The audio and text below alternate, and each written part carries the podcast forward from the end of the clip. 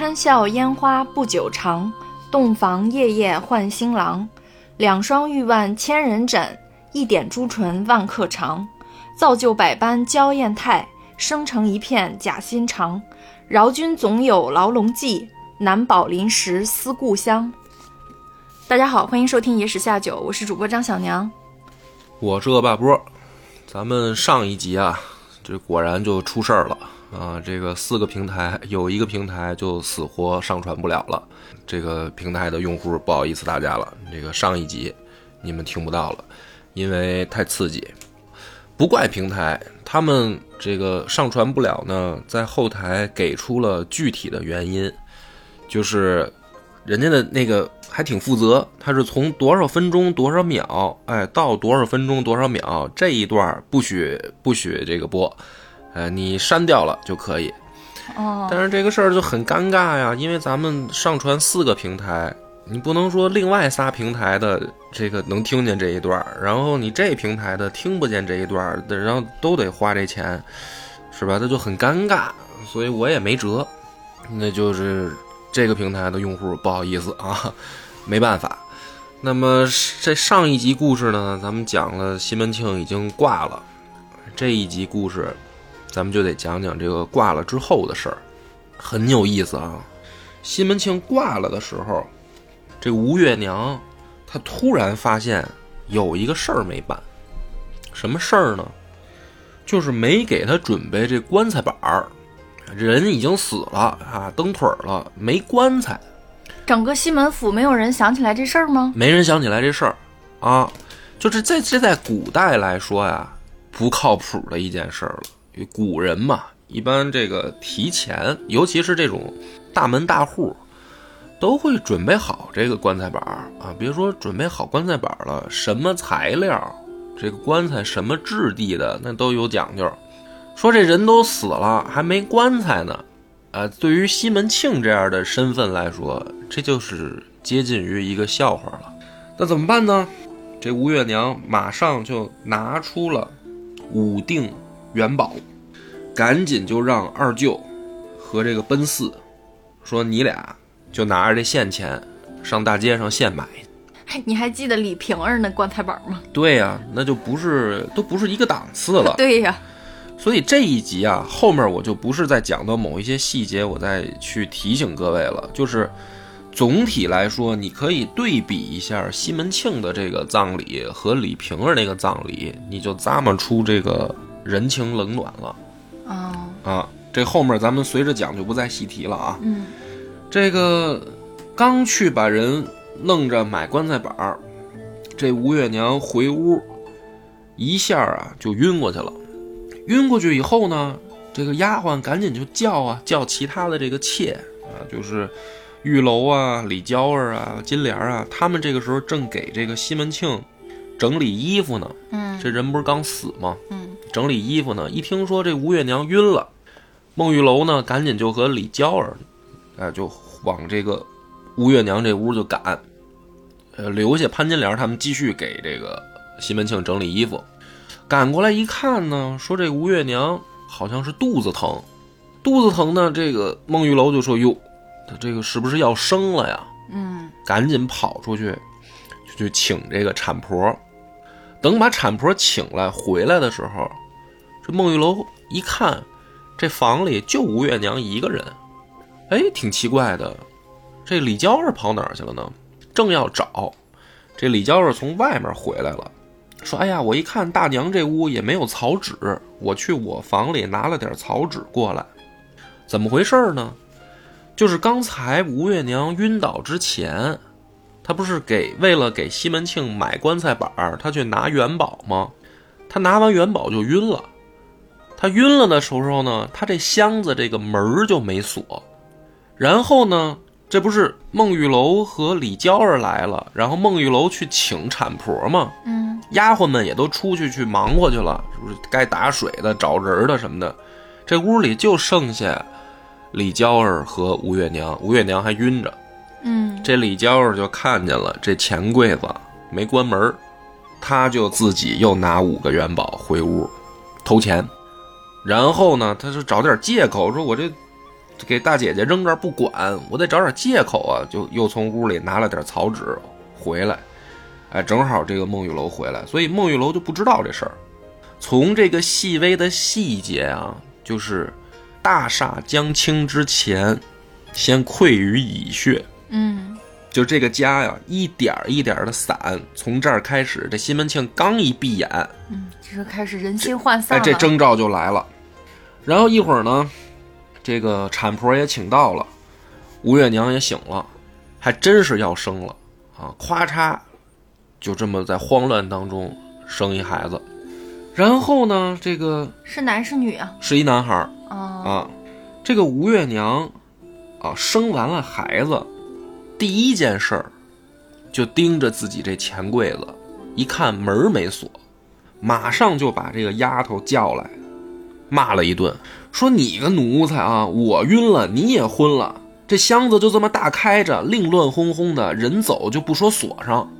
她刚生完孩子就不都？你看，我啊都先第一反应关心一下孩子。啊，她她第一个反应是看这个钱柜子没关门儿嘿，然后呢，这个孟玉楼就在这儿呢，就是在旁边伺候着呢嘛。他生孩子，孟玉楼在旁边帮忙呢。孟玉楼都惊了，就是说这人生完孩子第一件事是是在想这个。然后呢，孟玉楼就去跟潘金莲就说，说大姐姐怎么另样的死了汉子啊，头一日就防起人来。就是对于孟玉楼的视角，就觉得说你吴月娘怎么这么这个提防心理，就防防我们像防贼一样，因为我孟玉楼在你房里呢，嗯对吧？你锁门锁给谁呀、嗯我这儿还伺候着你，帮你找人给你生孩子，然后你心里在提防我，这是孟玉楼的视角。嗯但是孟玉楼不知道，人家李娇儿已经得手了，人家已经偷钱了。也就是说，吴月娘，你别看她防范，但她防范的还真对。嗯然后呢，这个街里街坊就传开了，说这乐子大了。就这西门庆他们家，你看啊，头脚老公死，哎，后脚这媳妇儿生孩子，无缝衔接，送走一个迎来一个。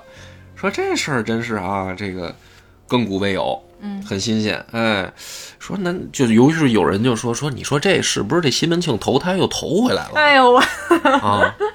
是不是又投不瞒你说，刚才我都想到了。对吧？这他那儿刚咽气儿，这边孩子就出来了，这有点意思啊！赶紧吧，但是就是生孩子这种事儿，按说别人家可能就是有一点点，作为老婆吧，可能就是有一点点欣慰啊。他是不是想到这一点，应该是很高兴。就生孩子这件事，这家刚经历过巨大的悲伤，然后又来了个喜事，按说是个温情脉脉、很有安慰的事情，但是好像在西门家就变成了一件很滑稽的事情，变成了一件很玄幻的事情。没有没有人在乎，没有人在乎生孩子。嗯而且我确实就听到过有前辈在点评这本书的时候，真的就把这个西门庆投胎回孝哥这个身体里这个事儿还当个真事儿说，只是他就是事儿赶巧了。事，儿赶巧了，作者用这样一一样这样一种戏剧冲突啊，对对对，哎、来制造这种戏剧的这个张力嗯嗯，啊。但是我的意思是说，真的有前辈啊，过分解读，不是过分解读，就是他可能脑子里面他他看过这一段以后，比如说可能呃过个几年以后，再说起这件事儿的时候，他就记岔了，嗯，就会认为说这个是投胎回来的啊。好吧，咱们继续说故事。就说故事，就是说那，这个时候就请这个阴阳先生来这个测字儿，就是说你什么时候这个大脸，然后什么时候破土，什么时候出殡，什么时候这个下葬，嗯，这都得算日子。那咱现在人呢，这个肯定呃不兴这一套了，古人还是很讲究这个的，要择这个时间，安排好这个家里边的这个各项的任务。嗯啊，就分派任务，那怎么办呢？那这个陈经济就当这个大孝子，呃，得这个带孝，披麻戴孝。月娘呢，这这就啥也干不了，那刚生完孩子，她就只能在房间里面这坐月子，所以剩下的事儿呢，就是都交给其他的这些妾了。李娇儿，哎，孟玉楼呢就负责陪客人，因为你这家里面办丧事儿，他就迎来送往的，亲戚朋友的来这个祭奠呀，这就是李娇，就孟玉楼和李娇儿负责。潘金莲呢管库房，因为你家里面摆这个席，你得取东西用东西啊。潘金莲管库房，孙雪娥呢还是干老本行，下厨啊做饭。这个大家就分工已定。中间这插一句啊，这个孩子叫西门孝哥，嗯啊，就是之前那个不是叫官哥吗？这个叫孝哥。大家吩咐已定呢，这个西门府就开始摆这个葬礼了，就从这儿开始，这一西门府就热闹了。那这个里面话从哪儿说呢？就是最先来吊孝的，就有这个何千户，啊，就是西门庆的这个搭档。这个书啊，到这儿啊，大家请注意，只有这个何千户啊，还说人话办人事儿，就是后面的就越来越不像话了。所以我就点这么一句：这何千户来了以后呢，做了这个两个安排。第一个呢是吩咐手下这些牌军，原来当差的，你们现在就还在西门府当差，把这个葬礼给办的风风光光的，就是这等于衙门里的人啊，这是，啊，你们别觉得人走茶凉，嗯，我是这个副长官，嗯。我还在呢，我做主，就是咱西门长官虽然不在了，你们该在这儿干嘛干嘛，并且派了两名阶级来管着这些牌军，就是督促他们干活啊。嗯。等这个葬礼全部都办完，嗯。你们再回衙门，嗯，这是第一个安排。同事还不错。哎，就是很给面子。嗯第二个安排是呢，他就把这个吴大舅叫来了，因为这家他现在就是没有主事的没主事儿的，男人。哎，而且这个主母他也出来见不了人，哦，对，主母还坐月子呢。哎，就只能找这家的大舅。他就跟这个吴大舅说，如果这家外面有人欠他们的钱，你来告诉我，说学生一定即行追治。啊，就是有人欠西门庆钱不还的，我一定帮着把这钱讨回来。办完这两件事儿，这个何千户就走了。嗯唯一一个啊，在西门庆葬礼期间，或者说西门庆死后还办人事儿的，就已经结束了。哦，他后面没有后续哈，没有其他的小算盘之类的。就只有这个人没有，哦，就是目前来说只有这个何唯一的白千户月光哎，唯一的白月光结束了啊，后面就开始了。从谁开始呢？外面啊，来觉跟春红，这个书写的很有意思。他呢，先从这些小人物开始写。这个来觉跟春胡在外面呢，正在出差，出什么差呢？就跟这个李治，他们之前啊跟西门庆商量了一笔生意，就说这个皇家呀要新造一些亭台楼阁，嗯这皇帝给妃子造，造完了以后呢，这些亭台楼阁里面要软装，要有家具，要有古董摆设。那这些采买，这些这个啊任务，就分散到地方啊各个衙门自己认领，批一数，然后呢就散到各自的衙门。但实际上，这个替皇家办事儿啊，看起来是是给皇家出钱，嗯明白吧？就是比如说，这皇帝说我这妃子啊要建这么一个小花园，这花园总共需要一千万，那谁出这钱呢？各地方摊派，哎，比如说山东府，你们领一百一百一百这个一百万的这个任务，对吧？比如山西，你们领一百万，哎，河南、河北，你们就大家分任务，对吧？看起来是要给皇帝上贡，但实际上是什么呢？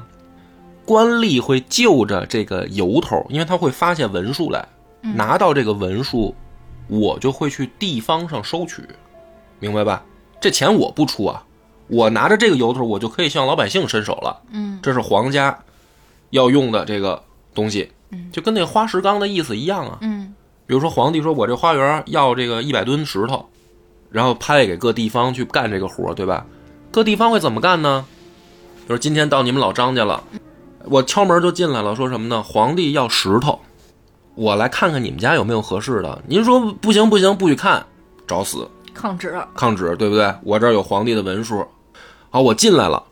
哎，你们家这个门口啊有一假山，哦，你没有假山，假如就是一土堆子啊。嗯比如说，就你家这院里面有一土堆子，我看这不错。好了，贴上封条，什么时候我们取，把你这土堆子取走，把你这把你这几块石头取走，什么时候这封条能接？我们不取走，这封条是皇帝要用的东西，你们都得给我供着。这他妈然后这个院儿谁也不许进，就是抢啊！对你抢就就相当于一个强盗带着证明，带着一张纸过来抢劫。啊，对呀、就问题就是说，抢劫的话还得挑人家便利的时候。然后你你如果想这个赶紧把这瘟神送走怎么办啊？自己拆了你敢？这是皇帝的封条，哦，给钱，对，那给钱能买着一模一样的吗？人家不不是要你这破土堆子，啊、就是来找事儿，就是来要钱，就是要。钱的，因为我有正经的这个公文，所以这个李治呢，他其实在外面出了一个差，就是替西门庆去讨要东平府的这个批文，然后呢，已经批到了，批到了以后呢，他带着这个两个西门家的这个仆人，就是来觉和春红，正在返回东平府的路上，然后呢，就听说西门庆已经死了。于是呢，这个李治就跟这个西门家的两个仆人就来觉和春红就说：“我呀，每人给你们十两银子，回去以后呢，咱们就说这个批文啊没拿到，我拿着这个批文，我去找咱们清河县另一个大财主叫张二官，我就把这个交给他做了，因为你西门庆死了呀。”嗯，啊，我拿着这个等于去找别的财主就赚钱去了。你们两个仆人配只要配合我撒这个谎，一人就给你们十两银子。这个春红跟这个来觉听了以后呢，就说那也行吧，那您要这么说，我们就配合你吧。到了家，这个春红还确实啊讲点良心，他没替这个李治撒谎，他就把这事儿一五一十的跟吴大舅就说了，就说这个李治让我们撒谎，但是呢，我觉得我不能干对不起老爷的事儿，事儿哎，我就把这事儿跟您说了。这吴大舅呢，一听说这个狗操的，是吧？就等于说我这个妹夫刚死啊，他就想这个动歪心思嘛，就等于挖墙脚嘛。行啊，幸亏这个何千户刚说了，刚说了，就是说有事儿找他呀。这李治皇四现在欠咱们家之前的这个欠条还在这儿呢，一共六百五十两。别的不说，咱现在就去衙门递状子，先把让他把这钱还了。但是呢，吴大舅说这个话的时候，应伯爵也在旁边呢。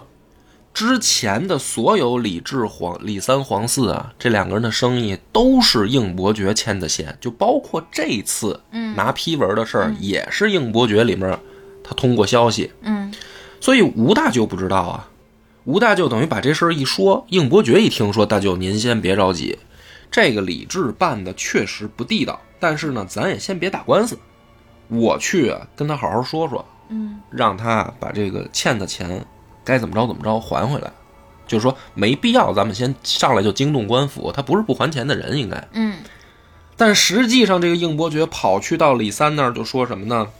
说你俩办事儿忒着急，哪有这么着急的？漏了吧？现在幸亏是我在这儿挡了一道，要不然吴大舅一纸诉状就把你递到这个衙门去了。应该怎么办呢？你得搞定关键的人呢。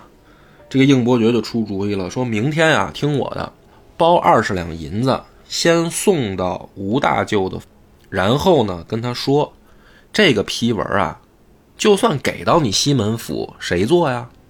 吴月娘能做呀，还是谁呀？你也做不了了嘛，因为你刚才我讲了嘛，拿这个批文是怎么干活啊？嗯嗯实际上是他妈鱼肉百姓去。嗯你西门家现在还能干这活吗？你也干不了了，对不对？哎，然后让吴大舅去跟吴月娘堂堂正正的说，嗯把这个批文咱们再转手给这个张二官做，嗯这个就合理合法了。那这个李治皇嗣说，那他他说咱欠他钱啊，六百五十两银子，他这个事儿怎么办呢？应伯爵说太好办了，这样你们啊先准备二百两，明天去呢就说是还钱，嗯但是呢，还钱归还钱，我一下拿不出这么多来，我先还你二百两，这是一个姿态。对吧？然后呢，咱们把旧的借据废掉，再新立一个字据，就是旧字据毁了，然后咱们新立一个字据，然后我再还你新的嘛。就是说，咱们要表个态，不是说这钱不还了。哦，李治黄四说：“哎，还是这个应二哥说的靠谱哈。”第二天，果不其然，就把这个二十两银子送到吴大舅那儿。这么汤汤汤一说，这吴大舅也就同意了。第二天，主动就跟吴月娘就说：“说你看，这个买卖，你一个妇道人家你也干不了，对吧？而且这个玩意儿是要本钱的。”就是说，皇家的这个任务分到东平府的，嗯，是要本钱的。就是你得先拿出本钱来给皇家送过去，嗯，你再去鱼肉百姓，嗯，对吧？就这事儿还不是谁都能干，因为有的人可能会问了，说吴月娘干不了，那吴大舅可以干啊。吴大舅没这么多本，所以他也干不了。那吴月娘可以给吴大舅先出了这些本钱吗？那吴月娘生完孩子第一件事是先 看钱箱子，就是说这钱她可以不挣，但是你让她往外拿钱，因为这个里面守守财那种，对，就这个里面，他这个他这个生意是先要往外搭几千两银子的，不是一小数。不投资，嗯，吴月娘不想投资，嗯，所以呢，这事儿就真的堂堂正正的就转到张二官那儿去了。应伯爵等于拿着这个就交了新的投名状了。从此以后，这应伯爵就改着跟张二官混了。就是他西门庆走的第二天，这应伯爵这把兄弟就改换门庭了，就呛兄弟生意给新主顾了。然后呢，这不是六百五十两银子吗？这吴大舅主动就说：“你看他拿来二百两还你，他欠你六百五十两，哎，那五十两不是利息吗？就免了吧，再重新给他立一张四百两的字据。”这自己兄弟说话了，吴月娘一想说：“那也算了吧，那就这么着吧。”哎，这里外里李治皇嗣就立了新字据，嗯，这一关就过了。这个事儿里边，应伯爵就挺有意思哈，就是他一贯那种打秋风的伎俩，嗯，放谁身上，搁什么事儿身上，他都能应用一下。就是他总能找着赚钱的机会。对对，就总能找到那个夹缝往里钻。然后呢，你听啊，之前之前咱们也说了那么多集了，应伯爵在西门庆身上挣怎么捞钱怎么捞钱，对吧？嗯。这个西门庆葬礼到头七的时候，他们这个结拜兄弟们都来了，嗯以应伯爵为首。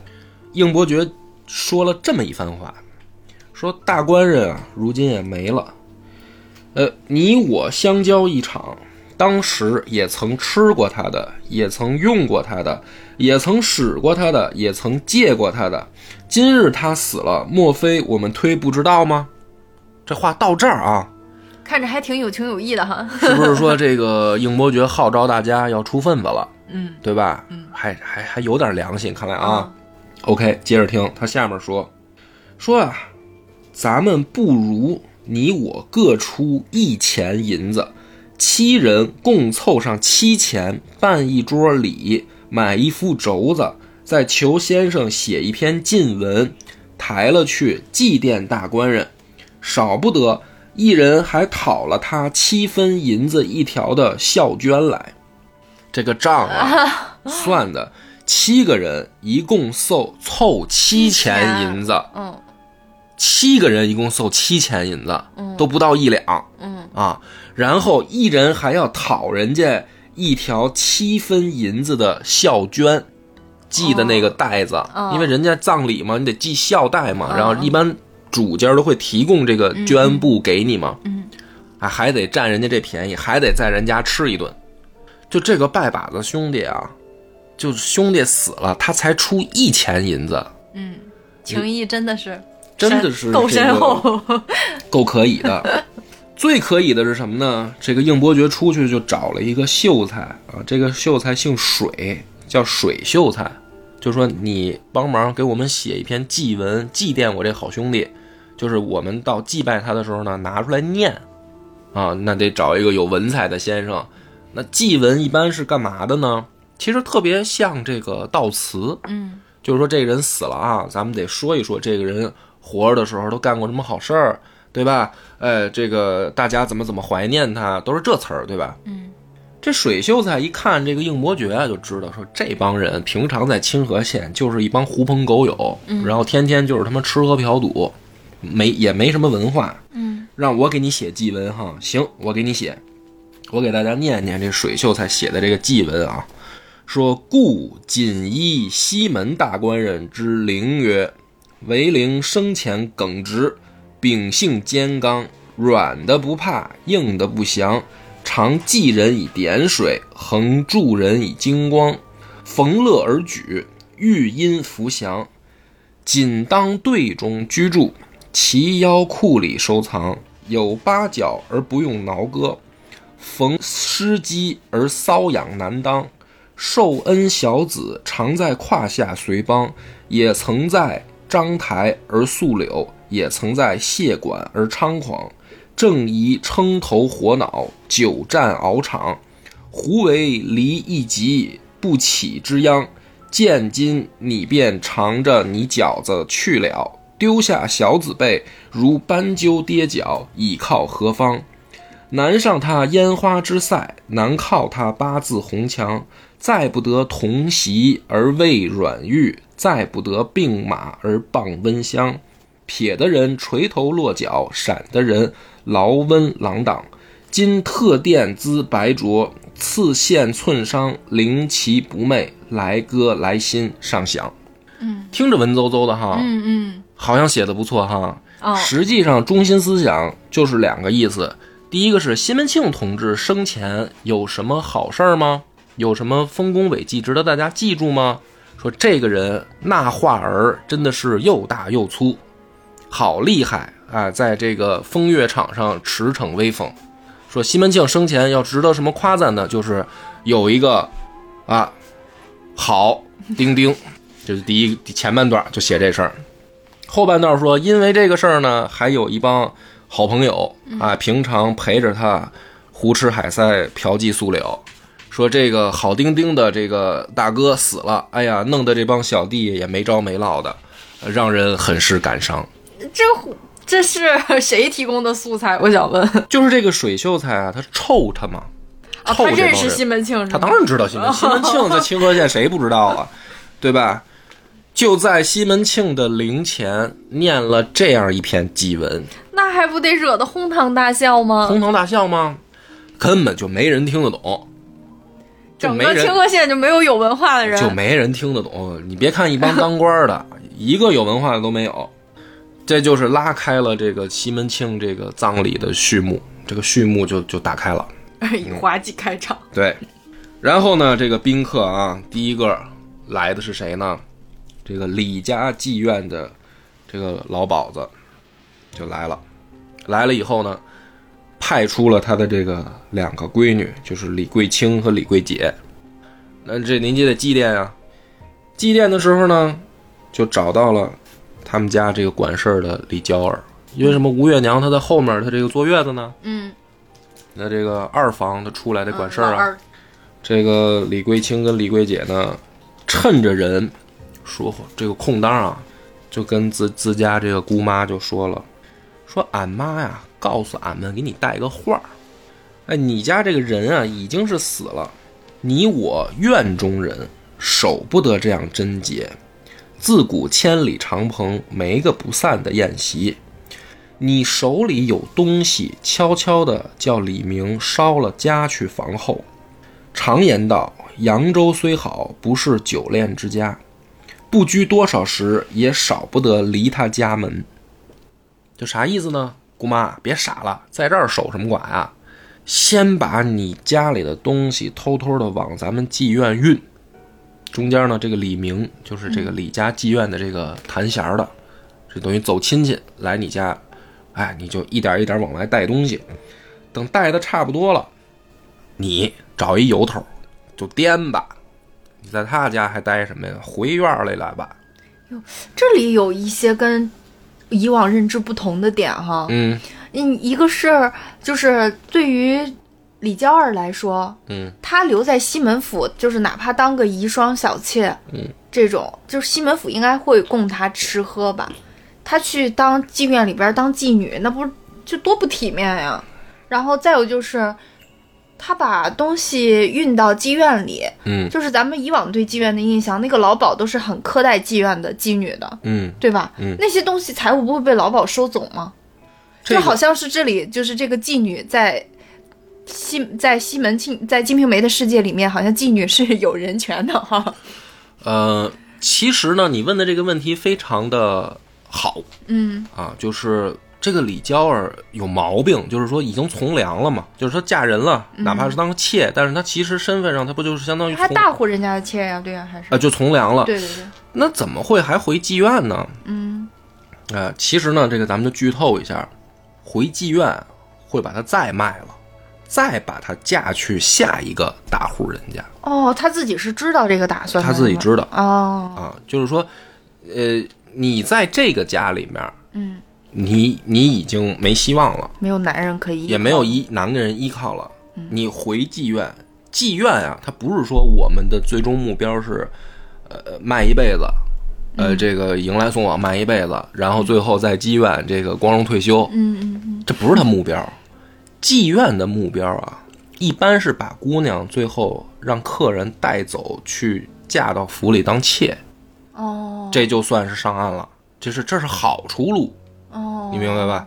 嗯，不像电视剧演的，就是哪个妓女想从良，这个老鸨老妈都会在那儿拼命的阻拦，然后要很多钱难为这个从良之路，并不是这样哈。不是啊，当然会要钱了，嗯，当然会要钱了。嗯，但是、这个、但但是把她嫁到一个大户人家，对妓女和老鸨来讲是双赢的事情。就是双赢啊，这个事儿是包装啊，嗯啊，所以后面他还有在卖李娇儿这一环，但现在啊，还没到。还还会再嫁李娇儿。对，他还会再走的，但是现在还没到，这不咱们这一集会讲到。但是现在呢，他只是刚通风报信儿过来，嗯啊，这是第一组来的人啊，再听听，其实也不是第一组了，这不是何千户也来过了吗？嗯嗯，应伯爵也来过了哈，这个也所以数不清楚了啊，啊，咱就说，第一个环节吧。哎，咱就说再下一个啊，登场的是谁？韩道国他媳妇儿王六来了。这王六来了以后，这个事情就很尴尬，因为在西门庆家里面，这些媳妇儿的视角，西门庆的死，直接凶手不是潘金莲，是这王六嗯。啊，因为大家以为西门庆死的头，就是说这个回最来后一次最后一次是是这个王六王六弄的，嗯。所以这王六现在来吊唁，其实这王六他不知道西门庆他们家是怎么看待这件事儿的，嗯。他就觉得说西门庆跟他玩完以后回去就死了，但是走的时候西门庆还好好的呢？嗯。啊，所以这王六呢来他们家这个祭奠的时候啊，没人搭理，就这个灵堂啊空无一人，嗯。就这王六坐这儿，也没人理他，这就很尴尬。你是走，你还是在这儿坐着，嗯。对吧？就是说没人理你。嗯。最后呢，这个家里面有一个仆人叫来安，就是实在这个不知道该怎么办了，就去后面跟吴月娘说了一句，说这个灵堂上现在有人坐着啊，就是这王六，嗯就说这个咱咱这个谁去管他呀？就我作为一个仆人，我得问一句啊。这个吴月娘就大怒，说他妈狗奴才，还问啊什么这个韩大婶儿、裘大婶儿、贼狗囊、养汉淫妇，把人家弄得家败人亡、父南子北、夫妻离散的，还来上什么求职？就这个吴月娘这个火就压不住了，说我们家现在这个弄成这样，就是这个王六害的。所以呢，就他就在这后边骂呀，啊，一句淫妇啊，一句这那就骂骂开了。但是呢，他这屋里啊坐的都是妓女啊，这什么李桂姐呀、李桂清呢都没走呢。嗯这帮人确实是淫妇啊，就是你在这儿骂，这帮人就很尴尬啊，说你这是骂谁呢？最后呢，实在是吴大舅过来，就是看不过去了，说这个妹子啊，别骂了，你得想一件事儿啊，他家汉子现在领着咱诺多的本钱在外面，说你如何这等待人，好名儿难得，快休如此。你就算不出去，叫二姐、三姐出去带他也是一般。这啥意思呢？你不管你再怎么讨厌这个王六，但是她老公韩道国现在可是领着咱家几千两银子的本钱在江南做这个生意呢。嗯你把他得罪了，这个钱怎么办？这生意怎么办？啊，就是你不想接待，你让这个孟玉楼也好，你让李娇儿也好，让他们去接待呗。所以最后呢，这个没办法，是孟玉楼最后出面，哎，给这个王六啊，这个还了礼。这王六气的就说说这可以啊，就这么就是这个挤兑我，行，你等着。这王六气呼呼的就走了。在这个迎来送往当中啊，这个笔锋一转。这不是写的都是客人吗？这也来了四起儿了，对吧？笔锋一转，说他们家这人干嘛呢？都说打出殡开始这一天啊，这陈静济和这潘金莲俩人就眉来眼去。嗯，每天啊，不是在这个灵前哎放飞眼儿、放电，就是在这个帘子后面哎说说笑笑。终于有一天啊，这潘金莲。趁着没人，跑到这陈经济旁边说：“我儿，你娘今日就成就了你吧。说趁大姐姐在后面，咱就往你屋里去吧。”哎，这终于写到本家的这些人事的这个变动了。这潘金莲从这儿开始，终于跟这陈经济叼上了，正式搞上了，搞上了啊！就在这个西门庆头七，这潘金莲就上了。这女婿的床了，哎，都不知道用什么样的话形容这种离谱的事儿，就很离谱。这给给真的是把我整个人都整不会了啊！二期的时候更精彩了，这个李明啊，就二期的时候已经帮着李娇儿把他能改了的东西运的都差不多了，嗯，能运到妓院里的都运走了，就瞒着这吴月娘一人儿。你看这吴月娘就真的就是啥也不知道。终于呢，这个到了二十，哎，就是二月二十的时候，这个西门庆到了这个出出殡的时候了。就是之前是等于在家里办灵堂，然后停灵守守守孝嘛。嗯，哎，到了这个出殡准备入土的时候了，这个李桂清和李桂姐又来了，就在这个山头上墓地啊，就跟这个李娇就说说妈妈让我给你带话。昨日应二哥来家，已经说了，大街坊张二官要破五百两金银娶你做二房娘子，当家礼记。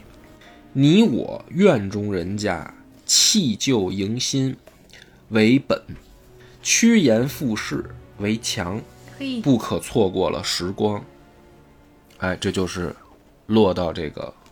我刚才跟你说的这个要要有新动向了啊！半个月不到，哎，下家找到了，找到了。这个时候呢，这个潘金莲就又打小报告，他就跟吴月娘就说：“这个李娇儿有事儿，我可看见了。这个李娇儿啊，她没事儿，她就跟这个吴二舅眉来眼去的，就她自己都上了陈经济床了。”他去跟吴月娘打小报告，说这个李娇儿跟吴二舅眉来眼去的，嗯，而且说我可看见了，他给李明塞东西往外带。这吴月娘一听，怒了，先把自己这兄弟叫来骂一顿，说你这他妈干什么呢？这是啊，我老公死了，你现在你先来这个，等于我这儿找找便宜占，嗯，你还是不是我兄弟啊？然后呢，就。跟家里面这个小厮传下话来说，不许这个李明再进来了。嗯，其实人家该运的东西也都运的差不多了。嗯啊，所以这个李娇儿有一天啊，找鞋茬找什么鞋茬呢？他得闹腾。嗯，他要走啊，把他赶出去是吧？他闹腾，他就说这个跟吴月娘就吵架，什么由头呢？说你吃早饭不叫我。哎，就这么一个由头，就是你吃早饭不叫我，我这。什么意思？你瞧不起我是吧？爷们儿不在了，你现在挤兑我，啊，你欺负我，好了，我也不活了，我要上吊，就在家就闹就哭啊，就叫唤，他就要上吊了。这吴娘吴月娘一看说，怎么办啊？太好了，给他根绳吧。说这个明戏还不明戏吗？是吧？就把这个大舅大舅就是他哥哥叫来说，这你看怎么办啊？说你给做个公证啊，哪来回哪去吧。哎，就把这个。李家老鸨子叫来了，你家的人，你看他现在他要在我们家上吊，这就是不想跟我们家待了呗。嗯嗯，那要不你给接走吧？这就算正正式的，就是咱就分家了，你就该该哪儿来回哪儿去吧。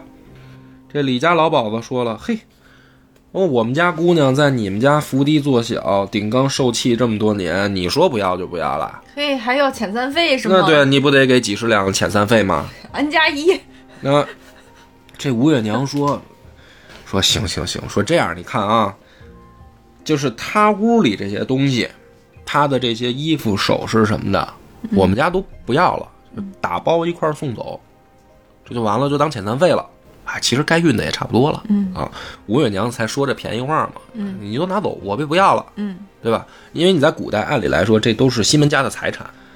然后呢，这个李娇儿说那不行，这东西我这不算，不算完啊，我这俩丫头也得带走，就是我屋里的这个元宵跟秀春伺候我这俩丫头，我也得带走，人家元宵跟秀春想走吧？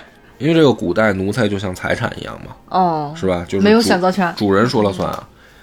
但是这吴月娘就不同意，说那凭什么呀？那不行，这俩丫鬟就别的你想拿走，我也就忍了，这人你不能带走。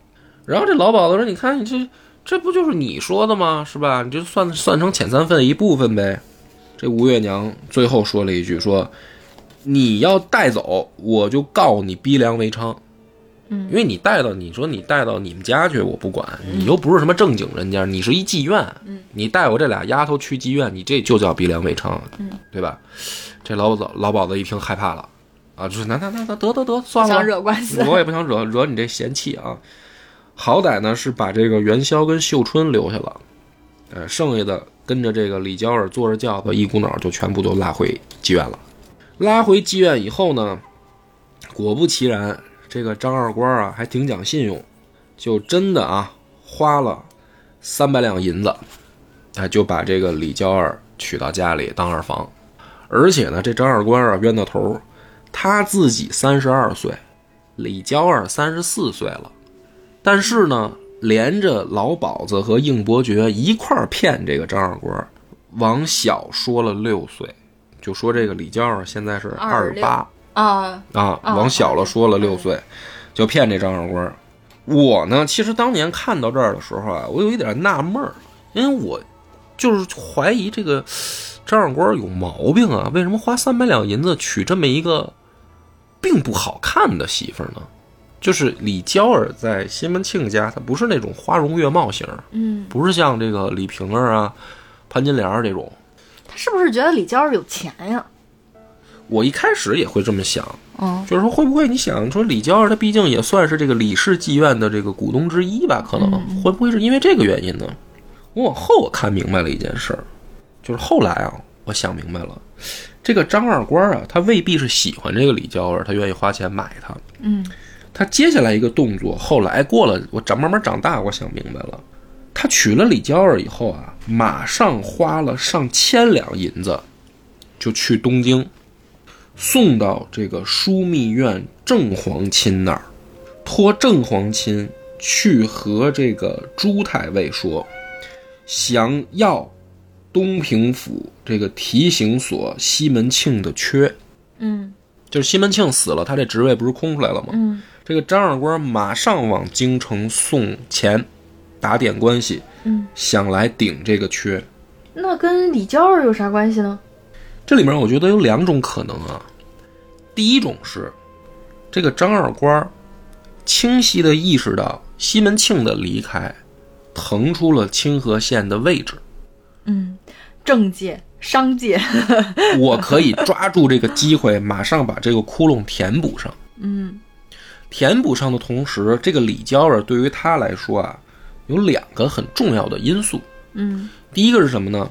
西门庆的关系网里面需要注意的一些事项，这个李娇儿知道，他甚至可能比应伯爵的消息更多，为什么呢？因为他是真的看着西门庆一步一步发家的。所以说，就是说李娇儿只是因为她是西门庆的小老婆嘛。嗯，这个事儿是不是说孟玉楼也可以，然后那个潘金莲也可以，但是他只能娶到李娇儿，所以就是任何一个人都可以，只要是西门庆身边的人都可以。起码第一点，这个事儿李娇儿是满足的。嗯第二点是，他想取代上一任这个土豪财主，他总要有一些标签儿，他总要有一些信号对外展示。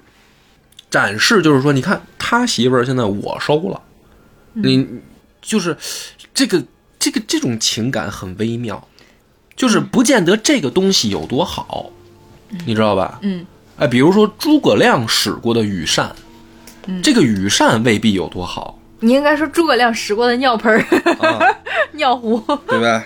就类似吧，就这意思吧，能 get 到了。是吧？康熙这个使过的毛笔，嗯这个毛笔可能早就用不了了，但是他的上一任主人是谁很重要，嗯。就这是一个信号，就是我要替代他了。嗯。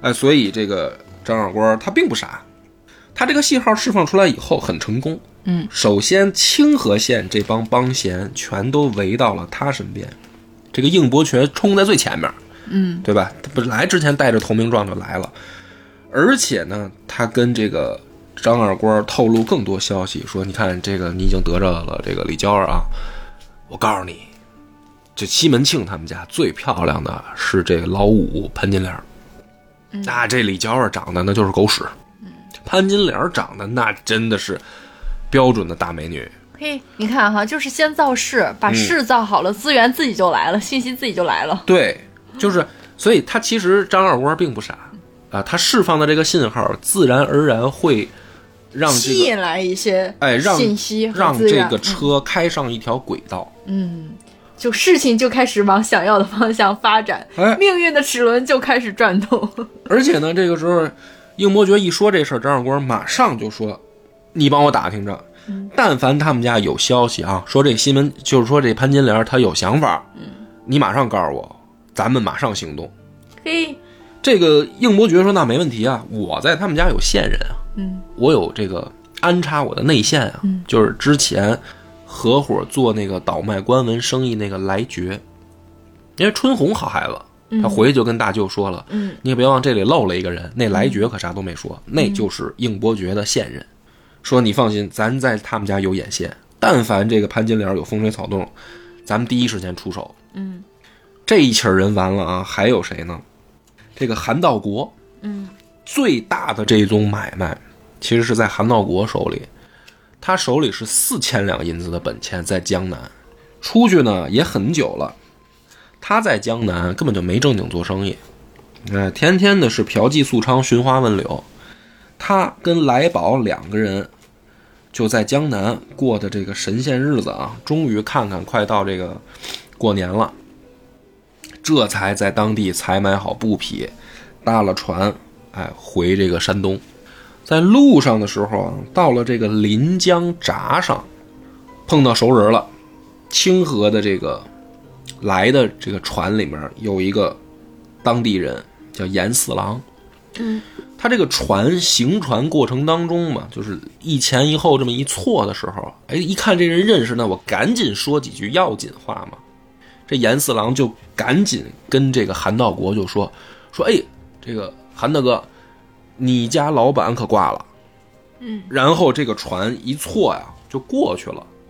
这个韩道国就听见这句话了。嗯他听见这句话以后，马上就动心思了。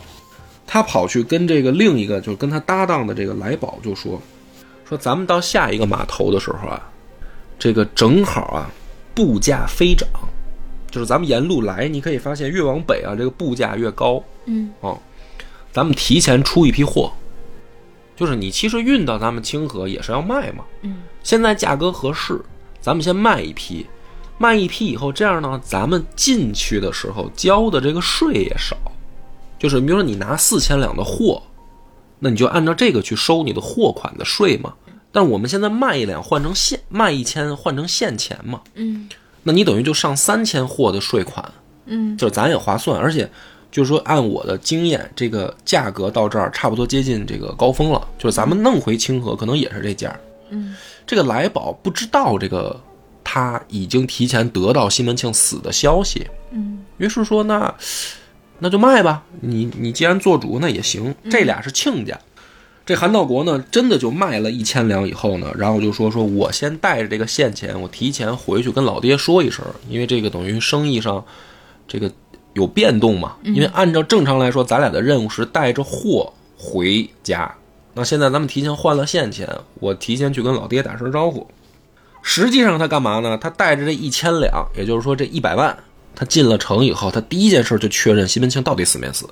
那这事儿其实，在清河县已经人尽皆知了。嗯，大大大大官人死了，他确定了以后，马上说：“那我也甭回西门庆家了，我先回家跟我媳妇儿商量商量吧。”到家以后，他说：“哎呦，这人怎么就死了呢？是吧？”他媳妇儿说：“你说这是吧？人有旦夕祸福，天有不测风云的啊。实际上，他媳妇儿也有责任啊。嗯啊。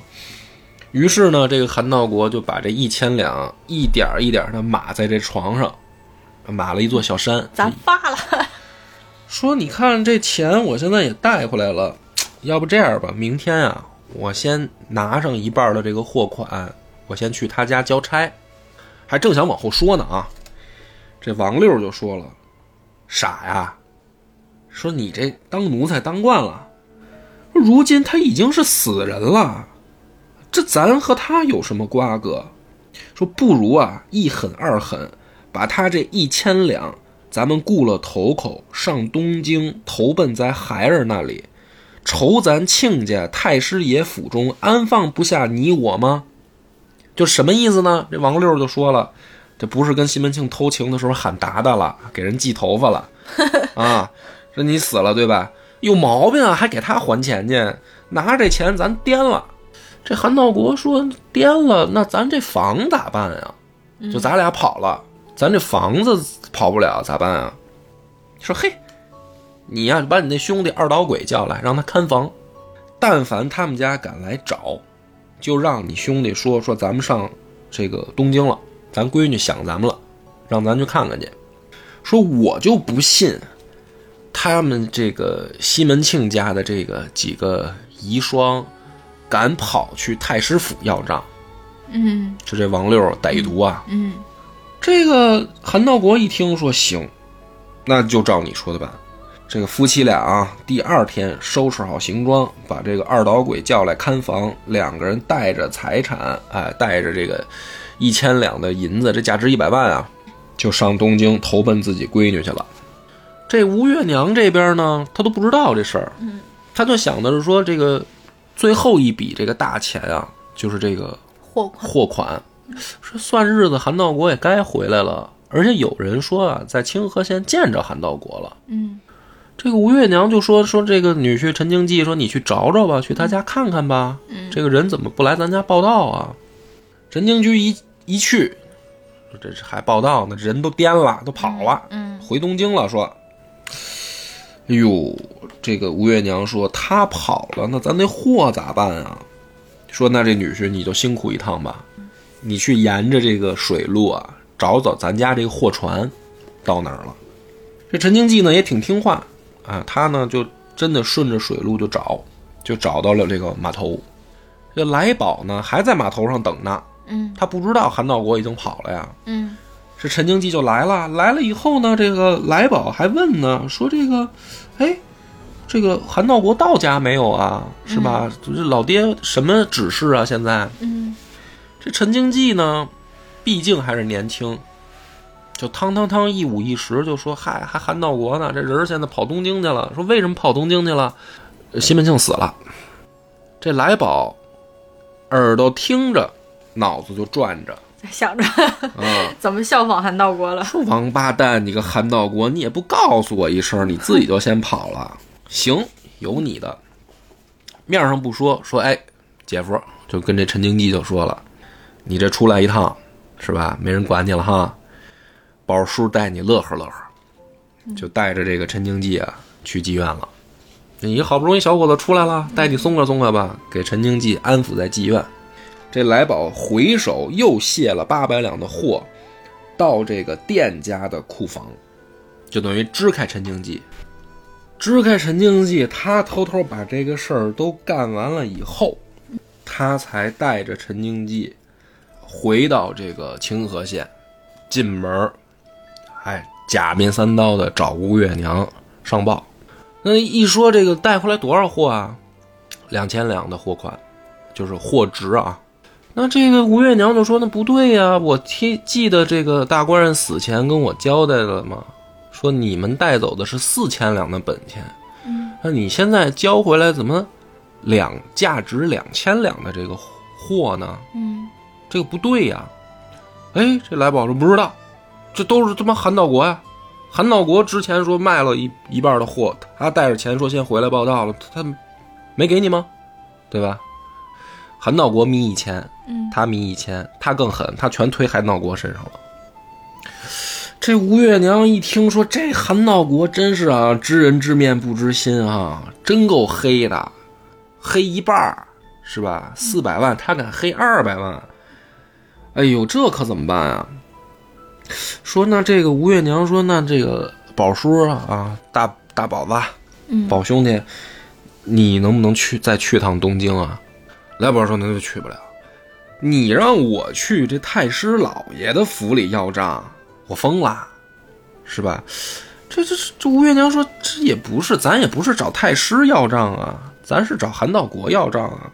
这老宝说那，你这不是一样吗？嗯，他闺女现在嫁给了蔡京的管家，那谁近谁远呀？是吧？他闺女能不帮着他爹吗？那那那帮着他爹，那翟管家不就得帮他闺女吗？嗯，那蔡京不出来挡后吗？我是谁？我我是一仆人，我敢去那儿跟人家挡后吗？哎呦，这吴月娘听了说：“你说的好像也对呀，那怎么办呀？那就吃个哑巴亏吧。”哎，最后四千两就变两千两了。然后呢，这吴月娘生意上还只能仰仗这来宝，因为陈经济不行，太年轻。嗯，这生意上的事儿，他别人都没了，只能还问这来宝。这来宝一来二去啊，跟这吴月娘也混熟了，天天啊没事喝点小酒，他就跑到吴月娘这屋里来。这话里话外的呢，就调戏吴月娘，说：“你看你这个大嫂子，你这不寂寞吗？不空虚不冷吗？啊，你这一个人守着孩子，这日子可不好过呀。”这吴月娘呢也没招儿，也也不言语，反正就就就就说这这这王八蛋子哈，他调戏我。嗯但是好在吴月娘本人心正，嗯，就她这个没没想跟这个来宝发生什么。但是问题是你不找事儿，事儿找你。嗯，没过多久，这个东京啊，宅管就在来书信了，说：“哎，我听说我亲家韩道国说你们府上有四个弹唱出色的丫鬟啊，嗯，多少钱？因为我知道西门庆死了，你也用不上了，多少钱？你说，把这四个人呢给我接到东京来，伺候我老妈行不行？”嗯，这吴月娘慌了，说：“这什么意思？这怎么还要人呢？这是给是不给啊？”就把这来宝叫来，就商量，说：“这宝叔，你看，翟管家来信了，说要咱四个丫鬟，就是那个当年学这个乐器的这四个，这给不给啊？”这来宝呢就吓唬他说：“这能不给啊？你不给，你以为他就没招了？”他一个条子递到咱们东平府的官府，到时候官府来找你要人，你敢不给吗？这是王法，妈，他就是王法，你还讲、讲什么王法啊？你不给也得给。说但是呢，这里面咱可以打个折扣，他要四个，咱可以送俩过去就得了，就是也不能伤他面子。但是呢，这个要四个也的确有点过分了，送俩吧。送谁呢？这吴月娘想来想去，最后就把这个玉箫和迎春，就给这个东京蔡太师的这管家准备送过去。那谁负责这个护送呢？就说那宝叔你辛苦一趟吧。这来宝就带着这个玉箫和迎春这俩丫鬟就上路了，在路上就把这姑娘给强奸了。就这来宝啊就是这这西门庆这个家里面现在他都没人管事儿了呀，就把这俩姑娘强奸了。强奸以后呢，往这个翟管家那儿一送，翟管家也不知道，一看说：“哎，这俩姑娘长得还挺好看，太好了，赏了两个大元宝。”这来宝呢拿了两个元宝，自己又迷一个，回来就给了吴月娘一个元宝，一个元宝卖俩丫鬟。嗯，这西门庆这家啊，我就看他还能卖到啥时候。这吴月娘她也不知道啊，啊，回来还受这个来宝恐吓，说这个韩道国现在可在这个翟管家那儿抖起来了。哎呀，你是没看见他那个闺女那穿金戴银戴银啊，要衣得食，呼风唤雨，这可得罪不起啊！回来还吓唬这吴月娘，这吴月娘也不敢说说什么呀，俩俩丫头，那俩这么标致的好看的姑娘，还会这个玩乐器的，一共俩人卖一锭元宝，还不如一棺材值钱呢。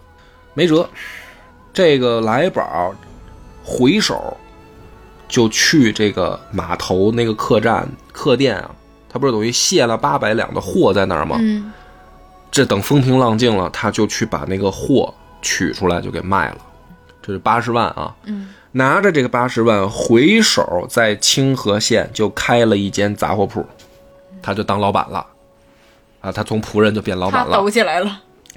然后呢，最有意思的是，他就让他老婆惠祥，原来他们家的这个煮饭婆呀，嗯让这个惠祥，你得当老板娘啦，咱现在有店有铺了，你得看店呀。